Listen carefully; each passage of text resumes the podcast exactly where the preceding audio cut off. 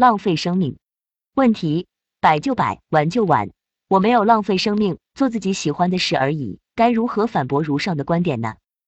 浪费生命有三个定义，一个是没有改善和延长生命自身，一个是没有留下足供自己咀嚼、回味、探索的回忆，一个是没有留下可供他人运用的贡献和遗产。如果你做了一件事，这三种收益都没有产生，那么这段生命就是浪费了。生命是否浪费和你过得是否快乐没啥具体的关系。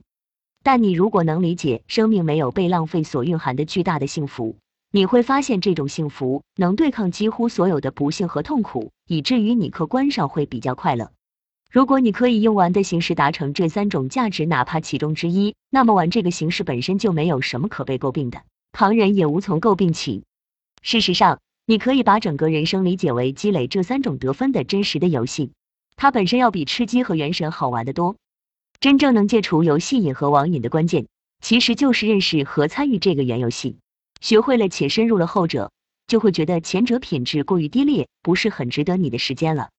至于说做自己喜欢的事，这话其实主要是基于做自己喜欢的事就会开心这样一个假设。问题是，这个假设真的可靠吗？一做自己喜欢做的事，压力是很大的。你很喜欢吧？那你应该好好做，而且应该做得好才对。结果你喜欢的事你都没好好做，做的也不好，别的事要怎么办？超级喜欢打游戏，游戏打来打去中下游而已。超级喜欢看漫画，漫画看了到底说了些啥都记不太清。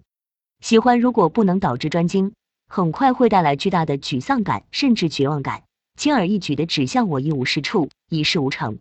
而一旦有了专精的要求，就会要求你钻研，要求你学习，要求你练习，要求你较真，要求你技术全面，要求你不断诚实的承认自己的缺陷和短板，这不就又回到了厌学的老路上了吗？难处就在这了，如果你没有把不喜欢的东西玩好的能力，你喜欢的东西也就要省着玩，因为一旦放开了玩，遇到这个阶段，容易把自己喜欢玩的东西玩毁，run 了。回头喜欢一样玩一样，玩一样毁一样，更加悲催。二最能带来开心的，恰恰是把自己明知必要但不喜欢做的事做成了。这个你做上几次就知道了。一些你超级不喜欢做的事，行格使劲不得不做，于是捏着鼻子做了，结果一下还做得很好，很有感觉，做出的成果还挺漂亮。这个感受要比玩喜欢玩的东西快乐得多。让你害怕的东西也不过如此。既然如此，那还有什么可担心的了呢？它给你带来强烈的自由和解放，会突然让你觉得天下无事不可为，世界都变大了。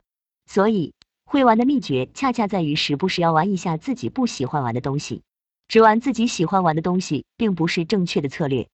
编辑于二零二二年七月二十四日十四点十一分，IP 属地中国香港。